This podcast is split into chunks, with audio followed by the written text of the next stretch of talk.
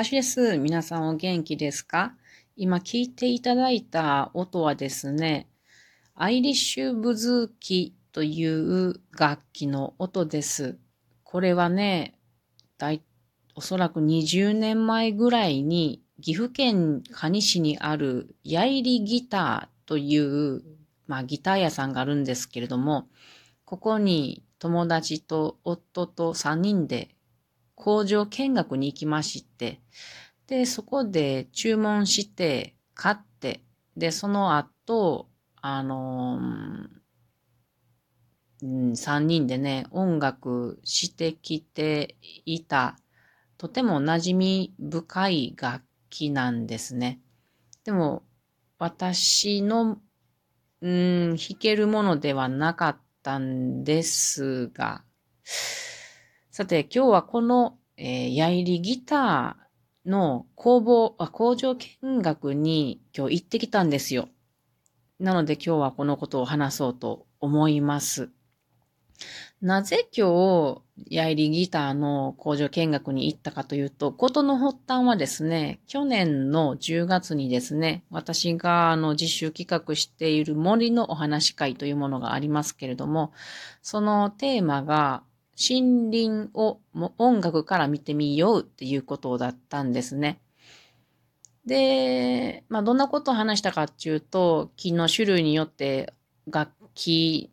の音質が変わってくることであるとか、ま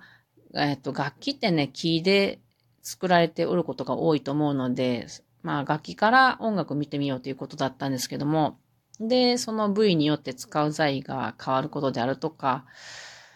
まあ例えばトップ材であれば、あスプルースといって頭皮系の、うん、材を使ったり、これは北米のものを使うとか、あとバックには、ギターではね、バックにはマホガニーというもの。これは中米から南米のものを使っているとか、あと指板っていうのがありますけど、これにはローズウッドというもの。これはあの、インドとかパキスタン、ネパールあたりのものを使っていると。なので楽器っていうのは外国の木を使っている。で、これらは、あの、森林破壊につながっている。なので、あの、楽器というものは必要なものだけ使って大切に使うっていうようなことを話した回だったんですね。で、楽器会社もそういうこと、あの、ギターの有名なテイラーとか、まあ日本で言うとヤマハなどがね、あの、持続可能な楽器作り、森作りであるなど、あと使わなかった材を使うなど、取り組みをしているっていう話をしたんです。で、その時に私は、これ岐阜で開催しているお話会なので、最後にね、岐阜であれば、ヤイリギターが岐阜のカニにあるので、このヤイリギターの20年前に買ったブズーキをどんな音か、この木材の響きを聞いてみましょうということで持って行ってね、少し音鳴らしをしたんですね。で、その前にチューニングを私自分でしてみようと思って、したことなかったんですよ。なので、チューニングをしようと思って、弦をこうくるくるペグ、ま、ペグっていうのを回していたらですね、え、なんかすごく負担がかかってしまって、なので、弦をかけている金属を曲げてしまったんですね。Oh my good ですね。Oh my goodness. なので、あの、この回で、えー、お話の回の時にね、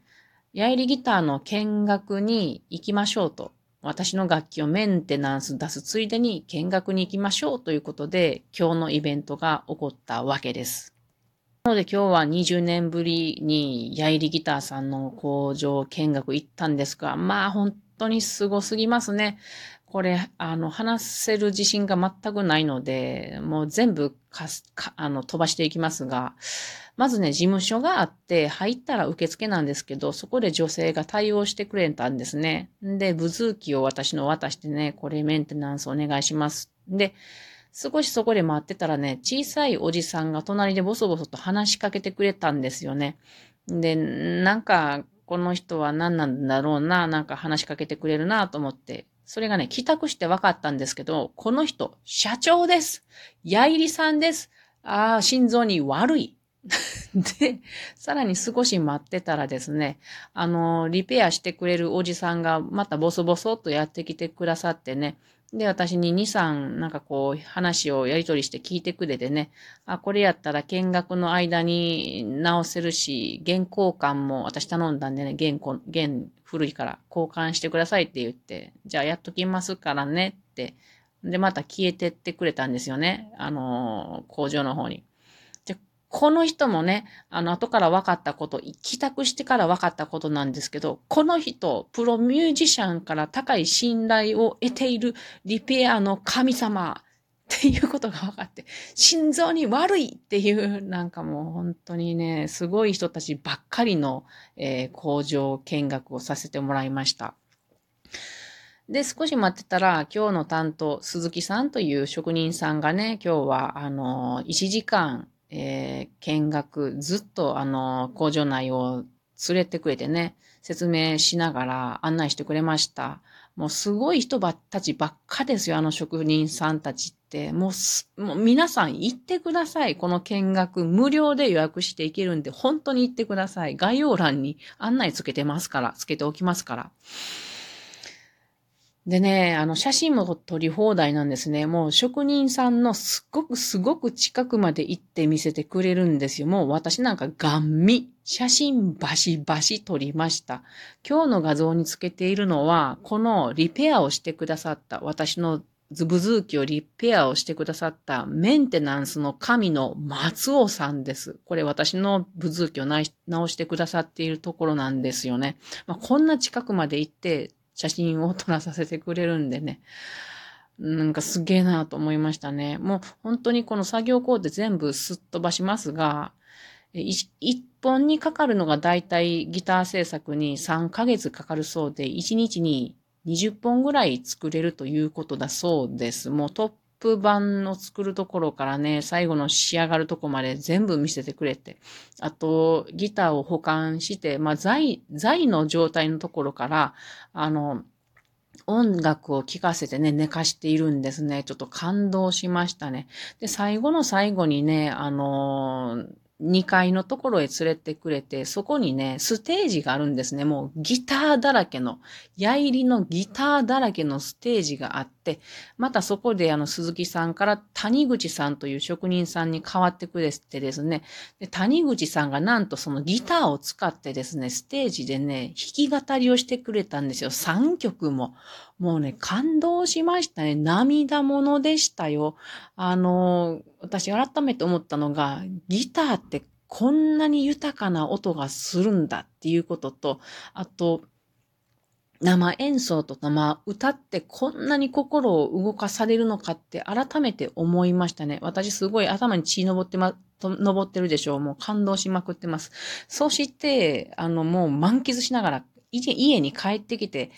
このブズーキの箱を開けたら涙が出そうでした。なんと、松尾さんの計らいですよね、これ。開けた瞬間にね、弦のところに矢入りのギターのピックがピッと刺さってたんですよね。こちらにピンとこう光った感じで見えました。私もう感動しましたね。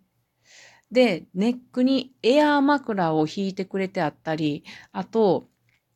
本体を取り出したら、その下に矢入りのカタログが置いてあって、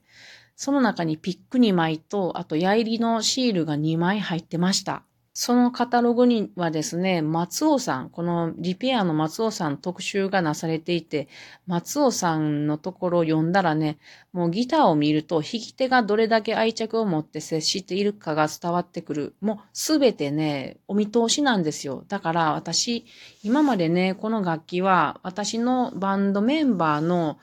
あの、その子が弾いてたから、その子の楽器っていう捉え方だったんで、私、一切触ってこなかったんですね。自分の家に十何年もあるのに。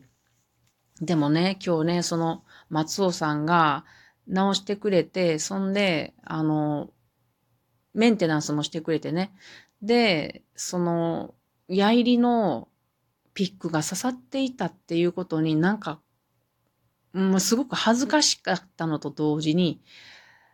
ハシュさん、あんたのこと全部分かったで、今からでもええで頑張りやって言われたような気がして、とても感動して後押しされた気がします。なんか今日私のブズーキになったんだなということがします、気持ちがしますので、ちょっとずつ触っていけたらいいなと本当に思っているところです。ブズーキ今までごめんねって心の底で思いました。というわけで、えー、外、今日はこんな話ですが、